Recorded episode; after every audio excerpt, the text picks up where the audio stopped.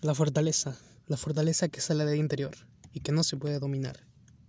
La fortaleza que sigue haciendo que nosotros avancemos a pesar de que todo no tiene una seguridad de que logremos lo que tanto imaginamos.